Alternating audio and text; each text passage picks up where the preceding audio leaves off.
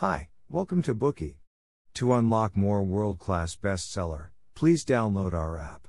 Just search for B O O K E Y at Apple Store or Google Play. You will get 7 days free trial with more features. Today we will unlock the book Brave New World.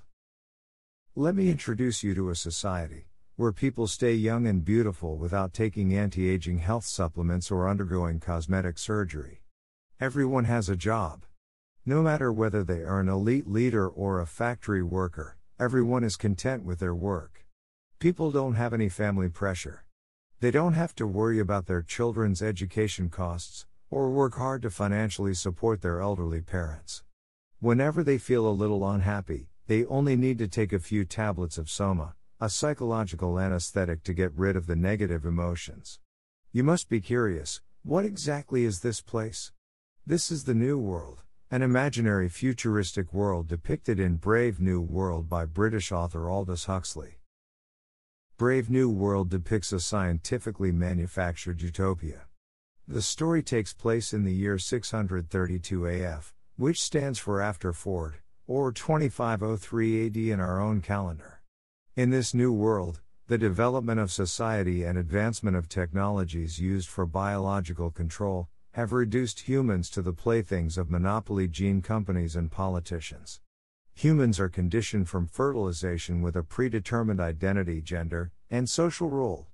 Children are indoctrinated after birth through something called sleep teaching, to feel comfortable staying in their social classes, love their collectives, and welcome promiscuity. At the same time, they are made to hate flowers and books, solitude and family, and religion and art. Everyone lives and works peacefully, and seems happy with their lives. But are these humans in this new world really happy? A savage named John comes into this civilized world, like a small pebble breaking the serene surface of a lake, revealing the flaws of society. This world may have appeared perfect, but it lacks freedom. All happiness here is produced by applying the results of scientific research performed by rulers and scientists. Human beings have lost their creativity and the ability to love each other and think independently.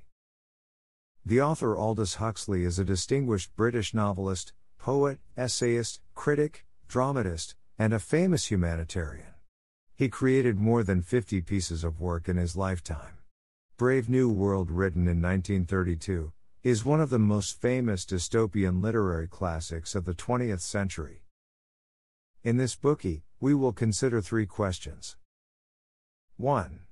In Brave New World, how is life restricted and controlled? 2. Is independent thinking allowed in the Brave New World? 3. What leads John to destruction? Next, we will go through the key insights one by one. In this futuristic new world, there is no aging, no disease, and no worries.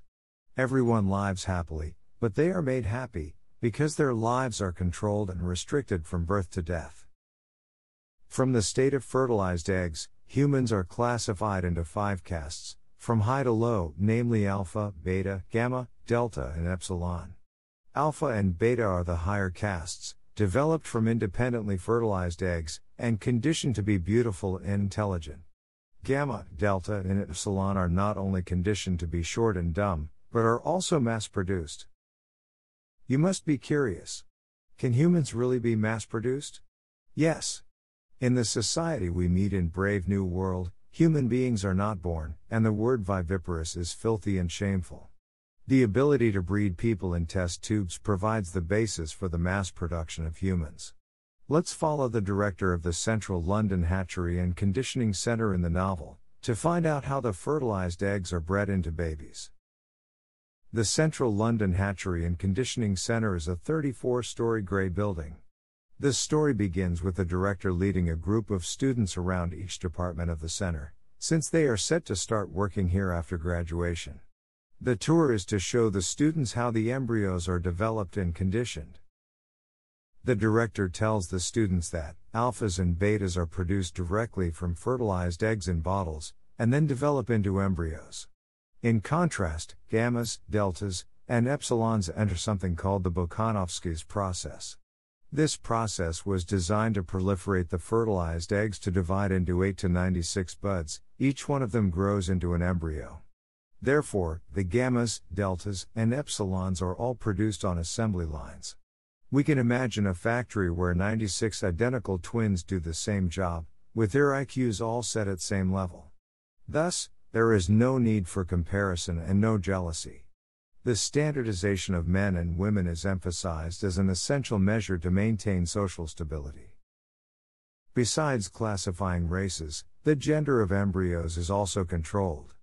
As humans in the New World are bred in test tubes, women's reproductive organs have become useless.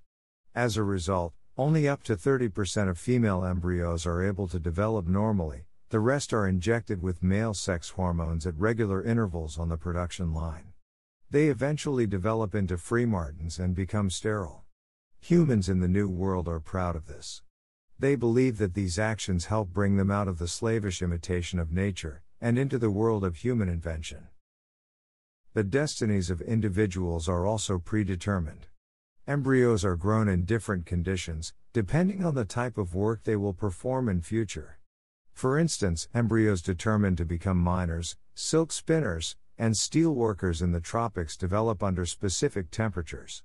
The people developed from these embryos are born with extreme aversion to cold temperatures. After 267 days of conditioning, the fetuses of the lower castes become mature. After birth, all these infants undergo conditioned reflex training and sleep teaching.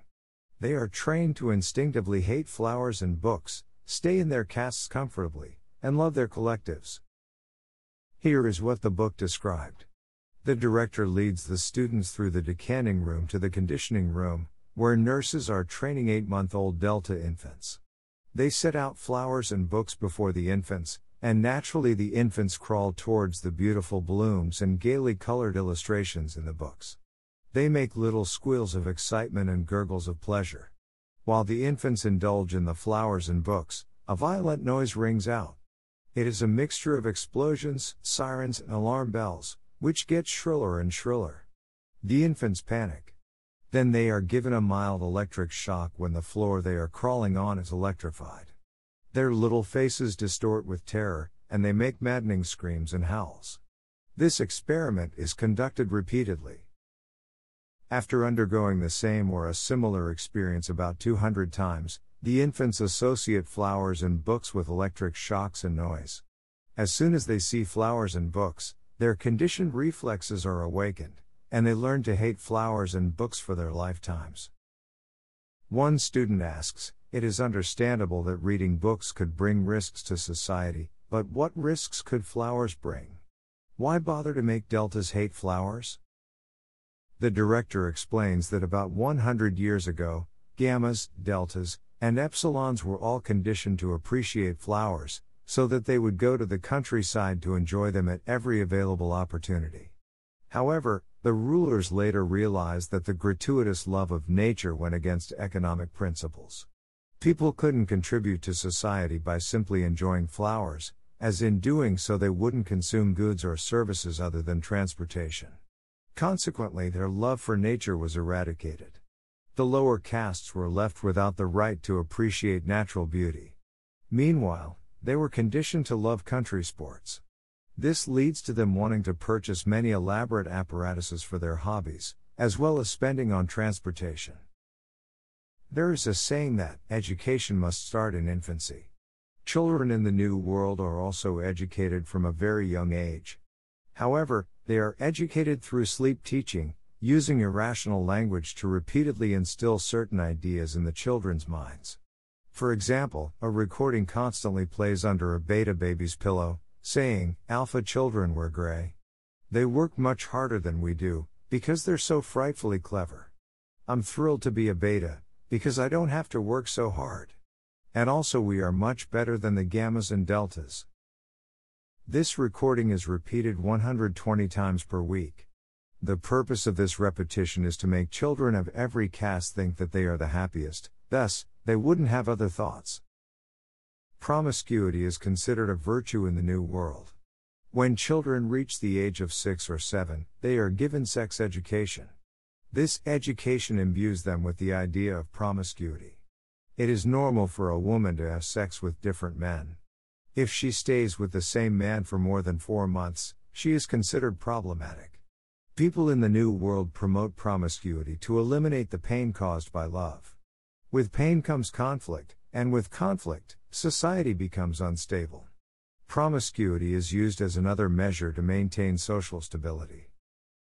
Aging has also been eliminated in Brave New World. In the New World, everyone stays youthful forever, and their personalities do not change during their lifetimes, thus, mental peculiarities among the elderly are avoided. Elderly people are permitted to work and have sex until the age of 60, the end of life. At birth, humans are programmed to die when they reach this age. We've reached the end of part one of today's content. Here's a quick summary In the brave new world, life is conditioned and controlled. From the fertilized egg, caste, gender, and social destiny are all predestined. During infancy, all people undergo conditioned reflex training, sleep teaching, and abnormal sex education. Every individual stays comfortably within their caste. What is even more peculiar is promiscuity is considered a virtue. In addition, humans are free of disease and senility, and the age of death is predetermined. Today we are just sharing limited Bookey. To unlock more key insights of world class bestseller, please download our app. Just search for B O O K E Y at Apple Store or Google Play. You will get 7 days free trial with more features. Schatz, ich bin neu verliebt. Was? Da drüben. Das ist er. Aber das ist ein Auto. Ja, eben. Mit ihm habe ich alles richtig gemacht. Wunschauto einfach kaufen, verkaufen oder leasen. Bei Autoscout24. Alles richtig gemacht. Wie baut man eine harmonische Beziehung zu seinem Hund auf? Puh, gar nicht so leicht. Und deshalb frage ich nach, wie es anderen Hundeeltern gelingt, beziehungsweise wie die daran arbeiten. Bei Iswas Dog reden wir dann drüber. Alle 14 Tage neu mit mir, Malte Asmus und unserer Expertin für eine harmonische Mensch-Hund-Beziehung, Melanie Lippisch. Iswas Dog mit Malte Asmus. Überall, wo es Podcasts gibt.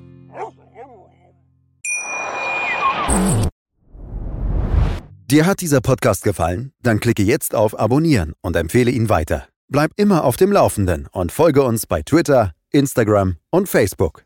Mehr Podcasts findest du auf meinpodcast.de. Schatz, ich bin neu verliebt. Was? Da drüben. Das ist er. Aber das ist ein Auto. Ja, eben. Mit ihm habe ich alles richtig gemacht. Wunschauto einfach kaufen, verkaufen oder leasen. Bei Autoscout24. Alles richtig gemacht.